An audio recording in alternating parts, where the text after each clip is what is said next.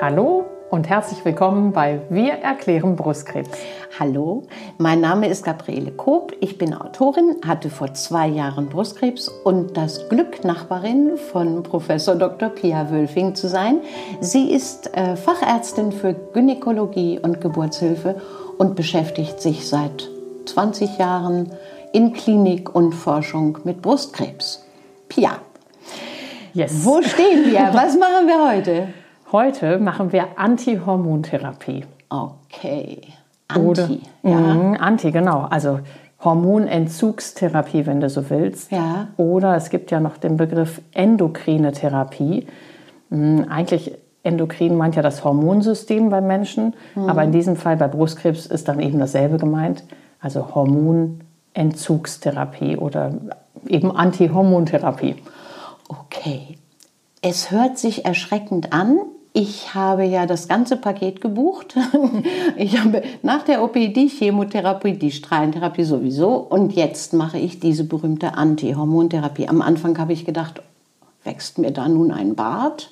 Kriege ich eine tiefe Stimme? Was verändert sich? Nichts davon ist passiert.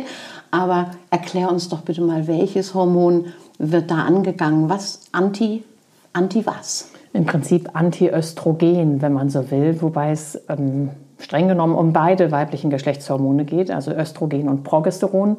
Mm, Wir hatten ja in einer der ersten Folgen das mit der Stanzbiopsie erklärt, ähm, dass die Biologie der Tumoren sehr genau von den Pathologen untersucht wird und man eine Tumorformel dann herausbekommt, beziehungsweise ja, erstmal eine biologische Charakterisierung, wenn man so will, also den, ähm, unter anderem eben den Östrogenrezeptor, der auf diesen Formeln immer mit ER abgekürzt ist, aus dem Englischen übernommen, und den Progesteronrezeptor, das ist immer mit PR oder PGR ähm, abgekürzt.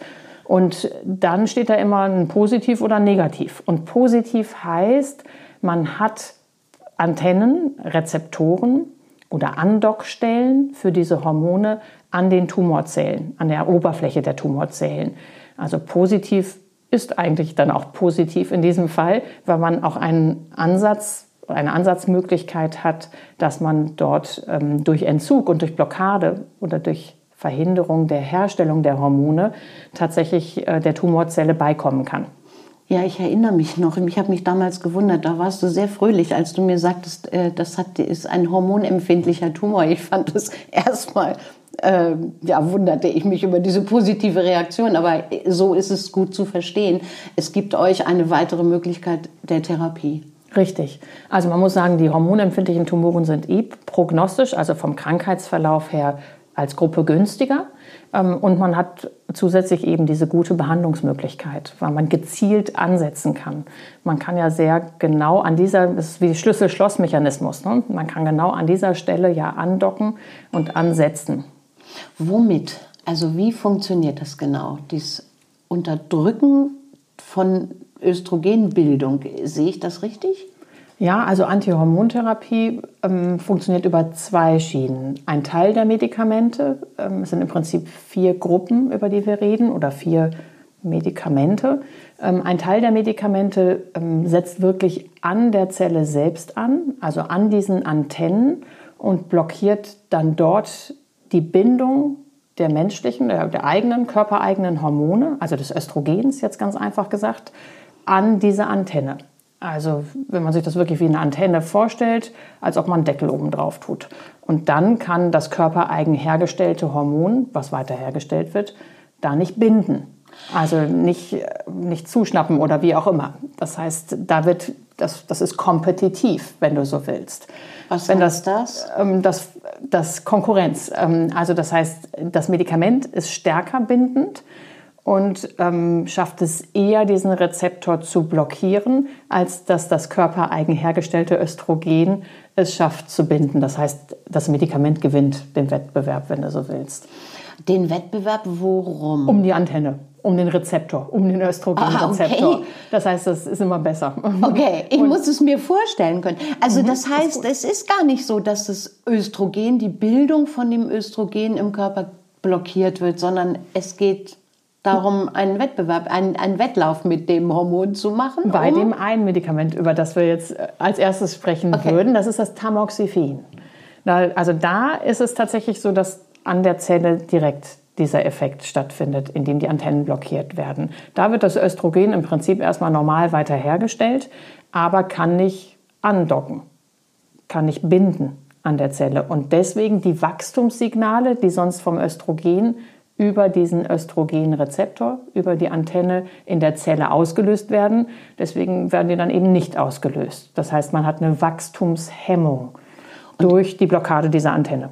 Und betrifft es alle Zellen im Körper oder nur bestimmte? Na, ein Stück weit betrifft das natürlich alle Zellen, die viele Östrogenantennen haben oder deren Wachstum abhängig von Östrogenantennen ist. Das sind natürlich nicht alle Gewebe, wobei das tatsächlich viel mehr sind, als man ursprünglich dachte.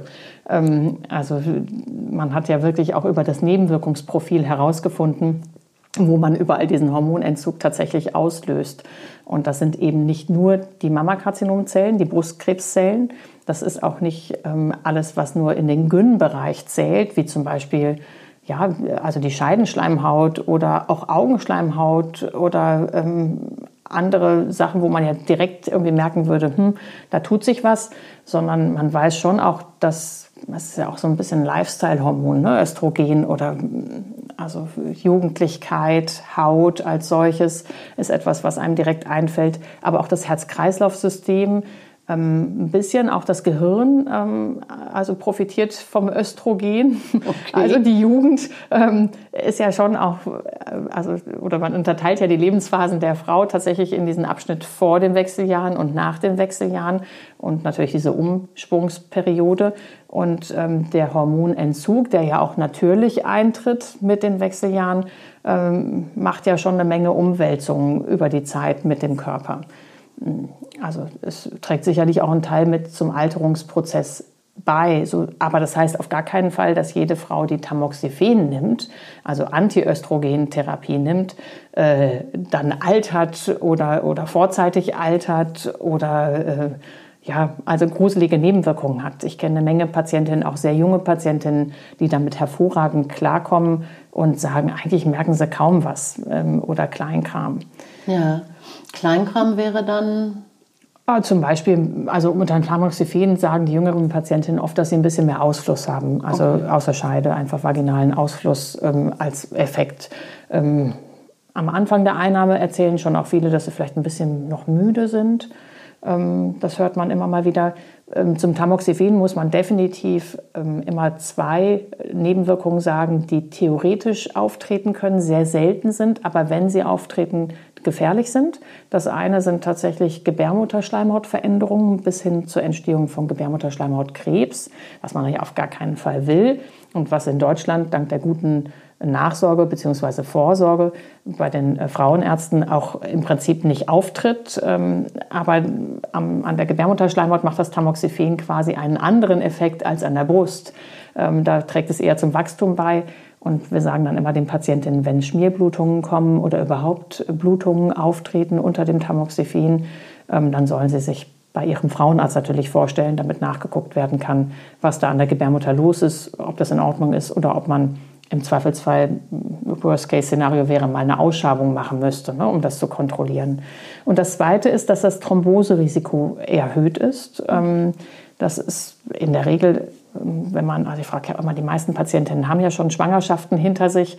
Und wenn man die jetzt ohne Thrombose überstanden hat und auch sonst aktiv und fit und beweglich ist ähm, und nicht raucht, soll ja sowieso keiner machen unter Nee. der Brustkrebs hatte, ähm, dann ist das sehr überschaubar, ähm, also im niedrigen Promillbereich, aber es ist, existiert.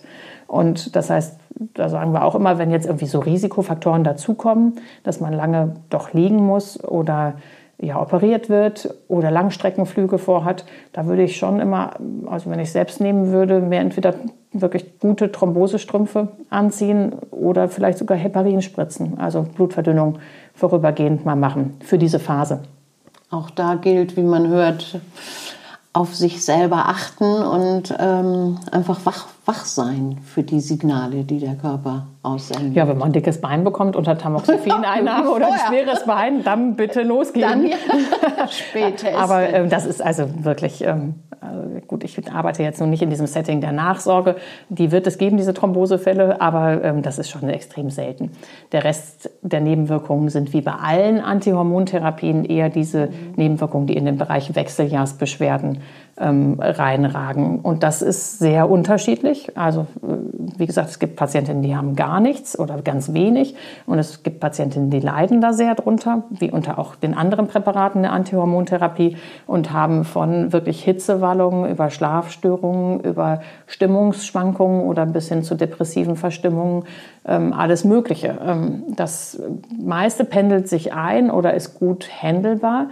Ähm, aber es gibt definitiv einzelne Patientinnen, wo wir dann erstmal eine Einnahmepause machen, gucken, ob ein anderes Präparat von einem anderen Hersteller besser geht oder direkt in eine andere Medikamentengruppe. Wir wollen ja gleich noch die anderen Medikamente, abgesehen vom Tamoxifen, besprechen, ähm, dass man das dann immer ausprobiert, ob es vielleicht besser geht.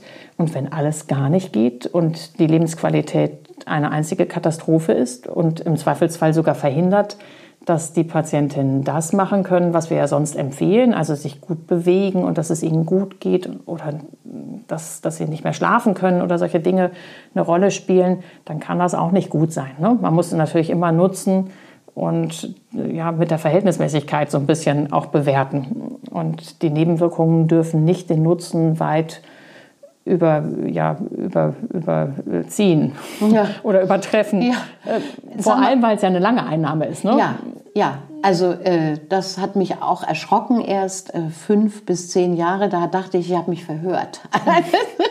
Was, wie? Aber inzwischen äh, äh, empfinde ich das persönlich so wie die Pille. Ähm, die nimmt man ja auch über längere Zeit das war ein Vogel gegens Fenster. Hm. Wir sind auf dem Land. In der Tat, wenn man ihn ja. überhaupt gehört hat. ähm, Pia, die, dieses, dieses Medikament, über das du jetzt gesprochen hast, über das wir reden, das, äh, ist das begrenzt? Ist das für eine spezielle Gruppe von Frauen vor oder nach den Wechseljahren? Ich meine, irgendwann war da eine Unterscheidung. Ja, man muss ja sagen, diese Empfehlungen ändern sich ja fließend und stetig. Im Moment ist Stand der Dinge, dass das Tamoxifen das bevorzugte Präparat für die Frauen vor den Wechseljahren ist, weil man denen nicht so gut die Aromatasehämmer, das ist die nächste Gruppe, die wir gleich besprechen, geben kann, solange die Eierstöcke noch funktionieren. Ähm, da müsste man noch ein weiteres Präparat dazugeben, was die Eierstocksfunktion ausschaltet. Sprechen wir ja gleich noch mal in Ruhe drüber. Das heißt eher Tamoxifen für junge Frauen vor den Wechseljahren oder wo man nicht ganz sicher weiß, ob die Wechseljahre schon durch sind. Ähm, aber auch für Patientinnen nach den Wechseljahren, nach einer bestimmten Einnahmedauer von den Aromatasehämmern, über die wir jetzt gleich sprechen. Also im Moment ist eigentlich die Empfehlung, dass beide Medikamente in diesen fünf bis zehn Jahren Antihormontherapie mit drin gewesen sein sollen, weil nach Studienlage das eben den besten Effekt und den die wenigsten auch Langzeitnebenwirkungen ähm, gezeigt hat. Das heißt, üblich ist, dass wir sagen, erstmal bei den Frauen, die nach den Wechseljahren sind, wo wir überhaupt diesen Wechsel machen, dass man erstmal sagt, drei Jahre den Aromatasehemmer und dann Wechsel auf das Tamoxifen. Aha, okay. Aromatase hört sich lecker an. Nach Aroma. Erklär uns, was das ist. Diese Assoziation hatte ich jetzt tatsächlich noch nicht, aber es ist ein Enzym, ähm, ein, also eine Art Katalysator, Aha. der vor allem im Fettgewebe vorkommt äh, oder auch in der Haut vorkommt. Ähm, ich glaube auch in den Muskeln und in der Leber, und, ähm, aber tatsächlich gerade im Fettgewebe ähm, verortet wird, sodass äh, da, also anhand oder mithilfe dieses Enzyms ähm, macht der Körper, stellt der Körper nach den Wechseljahren die Hormone her, die weiblichen Geschlechtshormone, das Östrogen, weil die Eierstöcke ja nicht mehr funktionieren und nichts mehr tun. Und ah, trotzdem hat man ja noch weibliche Geschlechtshormone. Ja. Äh, und das ist eben der, der der, der, der Hauptmacher äh, dieser weiblichen Geschlechtshormone. Äh, über dieses Enzym läuft der Herstellungsweg. Und wenn man das hemmt, dann hemmt man ja nicht direkt was an der Krebszelle, sondern hemmt die Herstellung der Hormone. Das heißt, das ist eigentlich der Schritt davor, wo man ansetzt. Und die Aromatasehemmer sind deutlich später als das Tamoxifen entwickelt worden, ähm, funktionieren aber nur dann richtig wirksam, äh, wenn man wirklich keine Eierstocksfunktion mehr hat. Sonst bewirken sie sogar das Gegenteil. Wenn man als junge Frau mit funktionierenden Eierstöcken Aromatasehemmer nehmen würde, dann würde man sogar seine Eierstöcke ankurbeln. Das funktioniert zum Beispiel in der Kinderwunschmedizin tatsächlich. Ach, ist ja da ist das ähm, auch eingesetzt worden okay. als, als Präparat oder als Präparategruppe.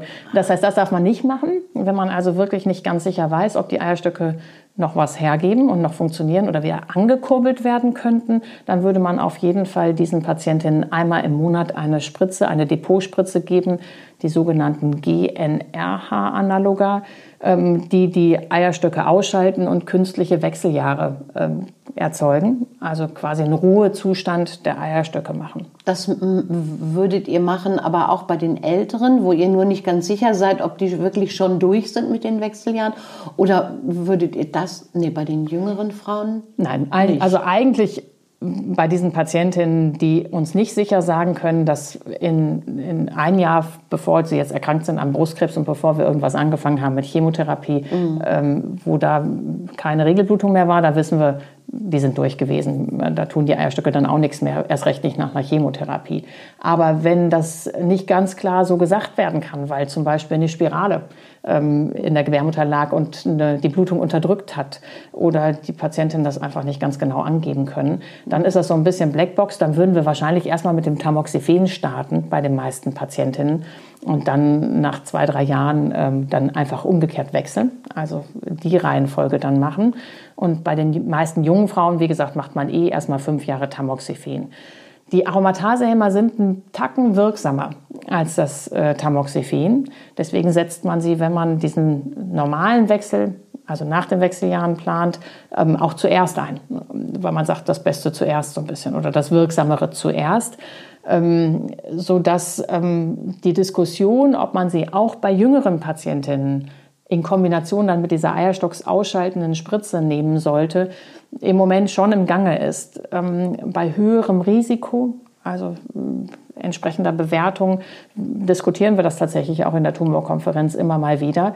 Aber es macht eben auch gerade in Kombination mit dieser Eierstocks ausschaltenden Spritze deutlich mehr Nebenwirkungen, ja. ähm, sodass wir das eher wirklich nur bei ja, ganz jungen Patientinnen mit wirklich hohen Risikofaktoren eigentlich erwägen. Mhm. Ansonsten hat man da schon oft eher unglückliche Patientinnen mit.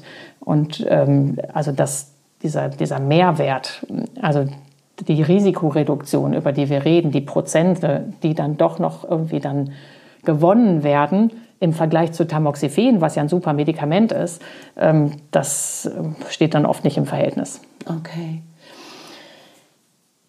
Wenn die Befürchtung, die ich hatte, äh, die ich auch jetzt immer wieder habe, wenn ich dich reden höre, ist ja wirklich, ähm, was verliere ich denn, wenn ich kein Östrogen mehr produzieren darf als Frau? Ich meine, Wechseljahre hin oder her. Ähm, das passiert ja auch danach äh, noch, diese Produktion, die dann unterdrückt wird.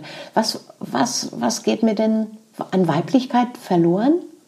Ja, das kannst du wahrscheinlich besser beantworten als ich. Also du sagst ja, du merkst nichts nee, eigentlich. Ich merk ne? nichts. Also, Aber wer weiß, was wäre, wenn ich es nicht nehmen würde. Das ist ja immer, was man nicht weiß. Das ist so schwer einzuschätzen. Mm. Also ich habe, ich, ähm, nein, wie gesagt, mir ist kein Bart gewachsen. Meine Stimme ist auch noch so, wie sie mal war. Ähm, also es gibt ja immer Studien zur Wirksamkeit von Medikamenten. Da werden ja auch immer Nebenwirkungen erfasst. Und äh, da ist, wie gesagt, dieser Wechseljahrskomplex am häufigsten Aha. genannt. Okay. Ähm, aber ich frage eigentlich immer meine Patientinnen, wenn ich mit denen die Antihormontherapie bespreche, wie sie ihre Wechseljahre selbst empfunden haben, also die älteren Patientinnen. Mhm. Und wenn die da nicht viel von gemerkt haben und auch keine Hitzewallungen hatten und keine Schlafstörungen, dann kriegen die das auch nicht durch die Aromatasehemmer mhm. in aller Regel oder durchs Tamoxifen. Während wenn man da empfindlich empfindlich ist und ähm, gegenüber diesen Hormonschwankungen oder diesem Hormonentzug, das ist ja ein relativer Entzug. Man hat ja trotzdem noch äh, eine Restbildung. Man hat ja nicht null Östrogene, wenn man äh, Aromatasehemmer einnimmt, sondern nur okay. eine Reduktion. Ähm, okay. Dann hat man Also wenn man da empfindlicher ist, gewesen ist in den natürlichen Wechseljahren, wird man auch von den Medikamenten vielleicht einen Tacken mehr merken. Ähm, aber man kann gegen angehen. Also wir sagen ja immer Sport, Sport, Sport. Ähm, Bewegung mhm. macht auf jeden Fall Sinn und hilft vor allem auch gegen diese Nebenwirkungen. Wir hatten ja noch gar nicht so richtig gezielt besprochen. Bei den Aromatasehämmern steht oft neben diesen Wechseljahrsbeschwerden ja auch dieser Komplex der Gelenkbeschwerden, vor allem der kleineren Gelenke, also Fingerknöchel, Handgelenke, Gelenke, wo man noch gar nicht wusste, dass sie da sind, äh, Fußknöchel, Knie höre ich oft. Ähm, auch das trifft natürlich immer nur einen Teil der Patienten, aber ein Drittel ähm, merkt das schon. Da bin ich dabei. Ja. Mhm. Und äh, mal, mal mehr, mal weniger. Ne? Ja, also genau. es gibt wirklich Patientinnen, ähm, die sagen, sie können damit morgens quasi nicht aufstehen und müssen erstmal eigentlich eine Schmerztablette nehmen, um klarzukommen. Die meisten Patientinnen sagen, ja, das nervt, wenn ich länger gesessen habe und wenn ich geschlafen habe und mich dann bewege, dann ähm, muss ich erstmal alles durchbewegen, dann geht es aber wieder. Und dann bin ich alltagsfähig. Und wenn man natürlich zu den Patientinnen zählt, die sowieso schon vorher irgendwie Gelenkprobleme hatten im Sinne von Arthrose oder sogar Arthritis oder Rheuma, ähm, dann zählt man sicherlich zu den eher auch empfindlichen Patientinnen in diesem Bereich. Ja. Also ich äh, wusste das nicht, aber bei dem großen Check-up dann ähm, wurden äh, unterschiedliche Verschleißerscheinungen in Gelenken festgestellt, äh, was ich eigentlich nicht ernsthaft gemerkt habe, aber schon irgendwie hat mal gezuckt. Ich, ich merke es schon, ähm, dieses, ähm, wenn ich länger gesessen habe, was du sagst, oder aus dem Auto steige nach einer längeren Fahrt oder so, dass, äh, dass ich mich bewege, wie ich meine Mutter im hohen Alter über 80 in Erinnerung hatte und dann fühle ich mich blöd. Dann denke ich, ach Mann, ich bewege mich wie eine alte Frau. Ähm, was ich gemerkt habe, es hilft tatsächlich Sport. Es ist so furchtbar, dass man es immer wieder sagen muss, besonders es kostet ja immer Überwindung. Aber es ist tatsächlich so, es geht besser. Es ist gut, dass es eine Patientin sagt. Eine ich dachte Stunde immer. und gehe aus dem Auto und denke, huch! Mhm.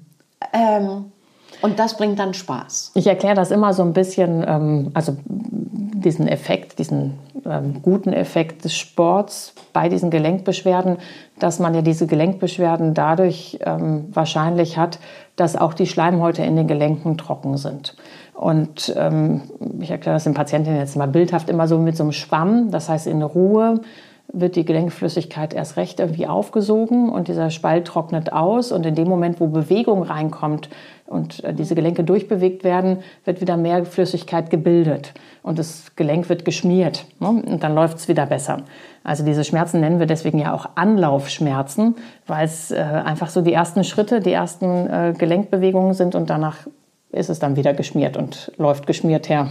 Okay, ich finde, es hilft ja auch ungemein, wenn man sich sagt, okay, das ist eine Nebenwirkung von diesem Medikament und nicht unbedingt, ich bin schon ähm, Omimi. Hm. Das, das, ist ja sowieso tatsächlich immer bei diesen Nebenwirkungserfassungen die Frage, was ist nun wirklich ja. das Medikament? Äh, inwiefern achtet man mehr auf sich? Ähm, man vergleicht das dann ja immer mit äh, der Patientengruppe, die nichts nimmt.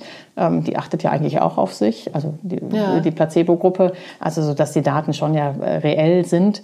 Ähm, aber klar, man kann aus, also man kann gegen alles was tun und insbesondere auch gegen diese Antihormontherapie-Nebenwirkungen was tun. Man muss sagen, ähm, eine Nebenwirkung, die für alle Antihormontherapien gilt und die man nicht spürt, die aber trotzdem wichtig ist, weil du eben fragtest, was machen denn die fehlenden Hormone noch mit meinem Körper, ist tatsächlich die Knochendichte-Minderung ähm, insbesondere die Aromatasehämmer, aber auch das Tamoxifen und auch die beiden äh, Gruppen, die wir gleich noch besprechen, ähm, machen nichts Gutes für den Knochen. Also Hormone sind für die Knochenfestigkeit und für die Knochendichte wichtig.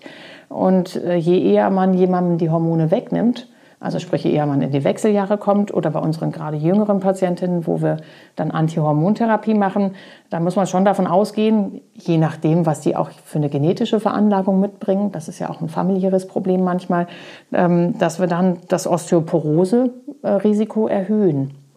Und was ich meinen Patientinnen immer rate, ist, dass sie wirklich einmal zu Beginn der Antihormontherapie oder zumindest eher am Anfang, also nicht erst nach zwei Jahren Einnahme, einmal zur Knochendichtemessung gehen. Das ist tatsächlich noch keine Kassenleistung, ähm, sodass es einmal ähm, selbst getragen werden muss, aber im Moment so um die 50 Euro als Selbstzahlerleistung liegt. Und dann wird quasi ein Basisknochenzustand erhoben und ähm, auch sehr standardisiert erhoben. Und dann kann man sagen, wo man startet, mit welcher Knochendichte. Mhm. Ähm, ob die, obwohl man noch nichts davon wusste, sowieso schon nicht so gut ist. Denn das spürt man ja erstmal nicht. Man spürt erst, wenn man wirklich ein richtiges Problem bekommt und Brüche bekommt. Ähm, was eben nicht immer nur im hohen Alter ist, sondern tatsächlich, wenn man ähm, ein Risiko dafür hat, und dann auch vielleicht noch von uns Antihormontherapie bekommt, auch im jüngeren Alter sein kann, ähm, dann wäre das schon gut, wenn man das weiß, weil man dann abgesehen davon, dass man Kalzium in ausreichender Menge zu sich nimmt, entweder über die Nahrung oder wenn das nicht geht, weil vegan oder irgendwelche Allergien oder wie auch immer, Unverträglichkeiten, dann im Zweifelsfall eben auch als, als Brausetablette aus der Apotheke. Ähm, und Vitamin D. Das raten wir ja sowieso auch immer an, dass man auf einen ausreichenden Vitamin D-Spiegel achtet. Ähm, die wenigsten schaffen das in Deutschland und hier in Norddeutschland erst recht nicht, durch äh, Sonneneinstrahlung ganzjährig so hinzukriegen. Aber den Spiegel kann man ja messen und dann kann man einmal gucken, wo man liegt und im Zweifelsfall eben Vitamin D in irgendeiner Form tagtäglich als Tablette, als Wochentablette oder als Tropfen äh, zuführen, sodass man Spiegel kontrolliert. Das muss man unbedingt nochmal dazu sagen. Vitamin D darf man nicht so viel nehmen, ähm, wie geht, mhm. sondern das ist wirklich eins der Vitamine, was gespeichert wird und was auch äh, giftig sein kann und schlimme Nebenwirkungen machen kann, wenn man es überdosiert, sodass die Einnahme wirklich unter äh, Spiegelkontrollen über eine Blutentnahme erfolgen muss. Okay, ich nehme das wöchentlich. Erinnert mich an meine Kindheit mit, da gab es Vitaminkapseln oder so Lebertranzeug. Und das ist sehr viel angenehmer ne? einzunehmen. Dieses, ja. Das heißt, man kann auch mit der Ernährung äh, da gegen diese Knochenabbau-Geschichte äh, kann man auch mit der Ernährung irgendwie gegenhalten.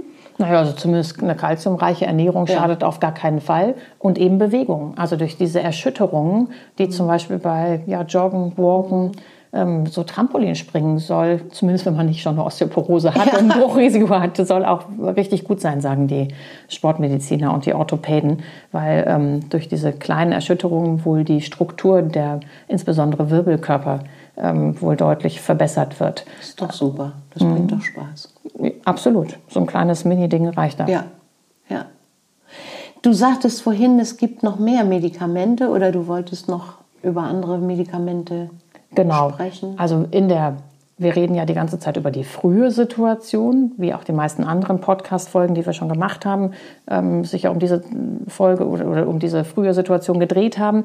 Ähm, es gibt ja auch die metastasierte Situation, also die fortgeschrittene Erkrankung, die wir in einer separaten Folge ja auch nochmal besprechen mhm. wollen. Aber einfach zum Thema Antihormontherapie muss man sagen, auch da werden diese beiden Medikamente, die wir schon besprochen haben, Tamoxifen und ähm, Aromatasehemmer eingesetzt. Da gibt es aber noch ein weiteres Medikament, eine Depotspritze. Und zwar nicht die eben besprochene Depotspritze, die die Eierstöcke ausschaltet. Die ist eher als Ergänzung ähm, bei den jungen Patientinnen zu den Aromatasehämmern zu sehen, sondern eben ähm, eine Depotspritze, die alle vier Wochen auch gegeben wird und die eher eine Weiterentwicklung des Tamoxifens ist, aber in Spritzenform, nicht in Tablettenform. Und warum in Spritzenform? Das kann wahrscheinlich die, kann der Hersteller wahrscheinlich er erklären. okay. das, das wird was mit der äh, Pharmakologie zu tun haben, ah, wie okay. dieses Medikament aufzulösen ist ja. und dass es eben, wenn man es über den Magen-Darm-Trakt aufnimmt, nicht funktioniert. Ähm, vielleicht kaputt gemacht wird, ne? zerstört mhm. wird auf dem Weg. Mhm. Das, aber das weiß ich ehrlich gesagt gar nicht ganz genau. Ich würde mhm. mir das nur so herleiten. Aber das mhm. muss tatsächlich gespritzt werden ähm, in die linke und in die rechte Pobacke tatsächlich, also in den Muskel, alle vier mhm. Wochen. Und ähm, das wirkt auch wieder an den Rezeptoren. Deswegen mhm. hatte ich gesagt, so ein bisschen eine Weiterentwicklung des Tamoxifens. Das wirkt aber noch besser ähm, als das Tamoxifen, noch stärker. Und es wirkt eben auch nachdem Tamoxifen nicht mehr funktioniert. Deswegen ist es ja in einer gestreuten Situation auch eine wichtige Substanz. Und es macht auch, dass diese Antennen äh, nicht nur blockiert werden, sondern auch in der Anzahl reduziert werden. Ähm, also in die Zellen quasi rein verlagert werden, sodass weniger Antennen empfänglich sind gegenüber Hormonen, die kommen und sie zum Wachsen bringen wollen. Nochmal, der Unterschied zu, von der Spritze zu dem, zur Pille, sage ich jetzt mhm, mal. Zum Tamoxifen. Ist, dass das eine an die Zelle und das andere in die Zelle wirkt? Nee, also Nee. beide ko- kommen erstmal zur Zelle geschwommen und an, an den Rezeptor, docken dort an. Und äh, dieses ähm, Fulvestrant, also der Wirkstoff, der als Spritze gegeben wird, ähm, wirkt stärker, also an der, an der Antenne und bewirkt auch eine Reduzierung der Zahl der Rezeptoren an der Zelloberfläche. Ah, okay. Die werden also wohl in die Zelle hinein verlagert und stehen dann außen nicht mehr so zur Verfügung. Das ist auch noch ein weiterer Wirkaspekt von dieser Substanz. Und wie gesagt, das ist wirksam, nachdem Tamoxifen nicht mehr wirksam ist. Denn in der gestreuten Situation, wo man sowieso ja versucht, Lebensqualität hochzuhalten, ist die Antihormontherapie im Vergleich zur Chemotherapie natürlich immer eine angenehme Variante, ähm, weil wir ja über eine Dauertherapie da auch reden. Und ähm, die Antihormontherapie für die meisten Patienten viel weniger Nebenwirkungen macht als eine Chemotherapie. Ja. Und dann zieht man quasi immer eine, ich argumentiere immer oder erkläre immer mit der Kommode, die verschiedene Schubladen hat. Und dann ziehen wir wirklich eine Schublade nach der nächsten auf und nehmen immer die Medikamente nacheinander, solange sie wirken. Und dann würde man, je nachdem, was eine Patientin schon gehabt hat, zum Beispiel eben mit dem Tamoxifen beginnen, dann den Aromatasehemmer nehmen, solange es geht. Und wenn dann wieder ein Fortschreiten der Erkrankung wäre, als nächstes das Fulvestrant zum Beispiel nehmen. Und inzwischen sind ähm, zielgerichtete Medikamente seit äh, inzwischen drei Jahren schon auf dem Markt, ähm, die man in Kombination dann gibt, ähm, sodass diese Antihormontherapie in der gestreuten Situation noch wirksamer dann wirkt und noch länger wirkt. Ah, das finde ich einen ganz wichtigen, ganz wichtige Information, dass auch bei, bei einer fortgeschrittenen Lage sozusagen, ähm, wenn der Krebs sich vom Busen weg in den Körper schon verlagert hat, auch dann habt ihr noch den Ärmel voller Trümpfe? Ja, absolut. Also auf jeden Fall sehr gut wirksame Medikamentenkombinationen und gerade in den letzten Jahren hat sich noch mal richtig viel getan in diesem Bereich der zielgerichteten Therapien. Also diese Medikamentengruppe, über die ich gerade gesprochen hatte, das sind die CDK4-6-Hämmer. Da machen wir vielleicht noch mal eine Folge auch dazu und erklären, äh, wie die funktionieren. Ähm, Und das, was jetzt kommen wird, ist ein sogenannter PIK3CA-Hämmer, ähm, das Alpelisib. ähm, Und da werden auch noch andere Substanzen zugelassen werden, aber das ist äh, eine Substanz, die ganz kurz vor der Zulassung steht, ähm, die quasi dann auch einen Signalweg in der Zelle, der in diesen ganzen Hormonwachstumssignalkaskaden mit drin hängt, hemmt. Also das sind richtig ausgebuffte ähm, Ansatzstrategien und die werden aber in Kombination mit den Antihormontherapien gemacht. Ah, ja. Kompliziert hört es Ja, sich an. total. Es und es dreht sich alles und alles um die Zelle. Und irgendwie, ähm, ja, habe ich immer noch, also aber das liegt sicher auch an mir, ich habe immer noch nicht richtig verstanden, wie man es schafft, oder wie ihr oder wie wer auch immer der Forscher es schafft, äh, Stoffe zu entwickeln, die, die, die eben hauptsächlich auf diese entarteten oder diese schnell wachsenden Krebszellen wirken und nicht auf die anderen. Na, das, Im Prinzip hast du es selber gesagt. Es geht um dieses schnell Wachsen. Und ähm, das ist im Prinzip ja der Hauptangriffspunkt bei, Zell, bei Krebszellen, die eben so schnell sind. Sie sind schneller als andere. Und damit haben sie mehr, erstens mehr Stoffwechsel, damit haben sie auch äh, eine höhere Teilungsgeschwindigkeit. Und das ist ihre, ihre ja, wunde Stelle, wenn du so willst, oder ihre Angriffsfläche. Und äh, die meisten Substanzen funktionieren genau darüber, indem sie in die Zellteilung eingreifen oder diese Wachstumssignale versuchen zu unterdrücken. Das stört eben eine schnelle Zelle viel, viel mehr als eine, die sowieso vor sich hin träumt. Genau, die Träumenden wollen wir ja behalten. Die Träumenden, genau, die, die schont man dadurch eher. Ja, ja. Ja, was ist noch wichtig für die Antihormontherapie? Die Naja, ich, ich finde eigentlich wichtig, dass äh, klar ist, dass das ein genauso wichtiger Bestandteil der Therapie ist, wie all das, was wir vorher schon besprochen haben, wie die Operation, wie die Strahlentherapie und wie auch die anderen medikamentösen Strategien, also Chemotherapie, Antikörper, andere gezielte Medikamente. Mm, Die Antihormontherapie ist dadurch, dass sie ja eine Tablettentherapie ist und von den Patienten selbst genommen wird, ähm, oft so ein bisschen habe ich so den Eindruck stiefmütterlich ähm, wahrgenommen. So ein bisschen zwar als das dicke Ende, Ja. äh, war ja auch lange und am Ende angekündigt und äh, Mhm. Sie fängt ja auch erst tatsächlich ja, mit Strahlentherapie oder nach Chemo an, aber die ist ähm, absolut wirksam, wenn man einen hormonempfindlichen Tumor hat. Das ist mhm. natürlich die Grundvoraussetzung, mhm. sonst funktioniert das Ganze nicht. Ähm, und das ist manchmal unterschätzt, habe ich so ein bisschen den Eindruck. Also man weiß tatsächlich, ähm, ein bisschen Kontrolle haben wir über die Patienten, zwar nicht individuell, aber es gibt ja Daten, wie viele Rezepte eingelöst werden von denen, die verordnet ah. worden sind. Für die Kassenpatienten gibt es da sehr okay. genaue Daten, weil das ja alles elektronisch funktioniert. Ja. Und da wissen wir, dass tatsächlich ähm, nach einigen Jahren wirklich die Hälfte der Patienten wahrscheinlich abgebrochen hat, zumindest ihre Rezepte nicht mehr einlöst. Und das ist natürlich erschreckend, denn eine Therapie, die nicht genommen wird, ähm, kann nicht funktionieren. Und äh, umgekehrt wissen wir, dass es nicht immer mit den Ärzten besprochen ist. Und das, da müssen wir uns wahrscheinlich an die eigene Nase ja greifen als Gruppe der Ärzte. Das ist, entweder haben wir das nicht gut genug erklärt oder den Patientinnen, die Beschwerden hatten, nicht gut genug helfen können. Mhm. Denn es ist total wichtig, dass man das über eine lange Zeit macht. Also da gibt es wirklich gute Daten inzwischen, dass je länger, desto besser. Ähm, das ist vor ein paar Jahren noch anders bewertet gewesen. Da hieß es, länger als fünf Jahre macht keinen Sinn. Aber da sind neue Studiendaten gekommen, die wirklich gezeigt haben, dass man, wenn man zum Beispiel das Tamoxifen zehn Jahre nimmt, ähm, dass dann sogar ein Effekt nach 15 Jahren vor allem, also dass dann die Schere auseinandergeht und äh, die Patientinnen, die es länger genommen haben, ähm, also weit nach Einnahmeende, auch der verlängerten Zeit, noch profitieren.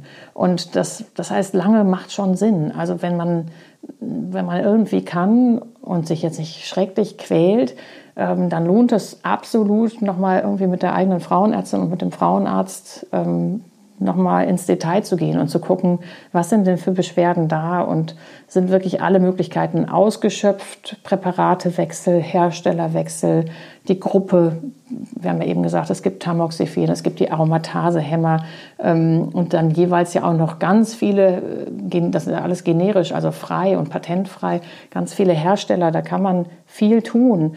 Ähm, ist das wirklich alles schon ausprobiert worden, bevor man in den Sack haut? Wäre das wirklich meine absolute Empfehlung, dass man da noch mal ein bisschen spielt. Oder wirklich Drug Holidays nennen wir das, also einfach mal eine Einnahmepause und gucken, was bleibt denn dann übrig. Ist das überhaupt das Tamoxifen oder sind das überhaupt die Aromatasehämmer, die ja. die Beschwerden machen? Wenn das natürlich nach vier Wochen Einnahmepause alles weg ist, dann würde ich sagen, ist der Beweis geführt. Aber wenn das nicht so ist, dann ähm, also dann sind es manchmal andere Medikamente oder Lebensumstände, ähm, die ursächlich sind und dann ist das falsch zugeordnet worden. Da muss man erstmal andere Sachen nochmal abklären. Und man kann wieder anfangen. Ne? Man kann auch nach einer längeren Einnahmepause wieder anfangen und profitiert davon. Auch das ist tatsächlich gezeigt worden. Also kann man nur sagen, dranbleiben in dem Fall. Was ist eigentlich, wenn man das mal vergisst? Mal einen Tag vergisst. Ja. Ja, ist nicht gut, natürlich nicht, aber auch nicht schlimm. Also dafür muss man jetzt nicht, wenn man nach Fehmarn fahren will, umkehren oder sowas. Ähm, nein, das ist, ähm, also es ist ja eine tagtägliche ja. Einnahme und äh, damit natürlich ein Dauerkonzept. Und wenn man das einen Tag mal nicht nimmt, dann ist mal einen Tag keine Blockade da oder sind mal, werden vielleicht mal ein paar mehr Hormone hergestellt, wenn man jetzt im Fall der Aromatase immer das einnimmt. Ähm, also nicht ideal, aber auch keine Katastrophe. Überhaupt nicht. Also das sollte man sich dann nicht angewöhnen oder auch nicht überhaupt nur jeden zweiten Tag nehmen. Das macht dann natürlich keinen Sinn. Das ist ja alles gut ausgetestet worden von der Dosierung und von der tagtäglichen Einnahme. So ein bisschen, wenn man es sehr oft vergisst, würde ich auch so ein bisschen immer denken, hm, vielleicht züchtet man sich dadurch dann doch Resistenzen, auch der Tumorzellen. Denn so dieses Stetige ist schon ja auch wichtig. Ähm, mhm. Aber also mal einmal für einen Wochenendtrip vergessen, ist äh, überhaupt keine Katastrophe. Einfach hinterher wieder weiternehmen. Und dann natürlich nicht doppelt. nee. Nicht dann zwei pro Tag oder so. Übrigens okay. zur Einnahme. Ähm, ja. Ich würde immer empfehlen, dass, dass, dass, dass man das abends ausprobiert. Ja. Ähm, die meisten kommen damit ganz gut klar. Wenn dann die Schlafqualität massiv schlechter wird, dann natürlich nicht. Dann würde ich es einfach zu anderen Tageszeiten mal eine Woche oder mittags einnehmen oder vormittags einnehmen. Aber gerade solche Sachen wie Hitzewallungen oder auch so ein bisschen Müdigkeit, die nach der Einnahme kommt, ähm, wird von meinen Patientinnen oft abends äh, nicht so sehr empfunden. Nö, ich mache das auch immer vorm Schlafen. Und äh, auch war dein Tipp, habe ich beherzigt und habe auf den, weil du sagtest, dann verschläfst du die Nebenwirkungen. Genau, so sage ich das immer. Und dann habe ich im Bett gelegen und gewartet. Wo sind sie?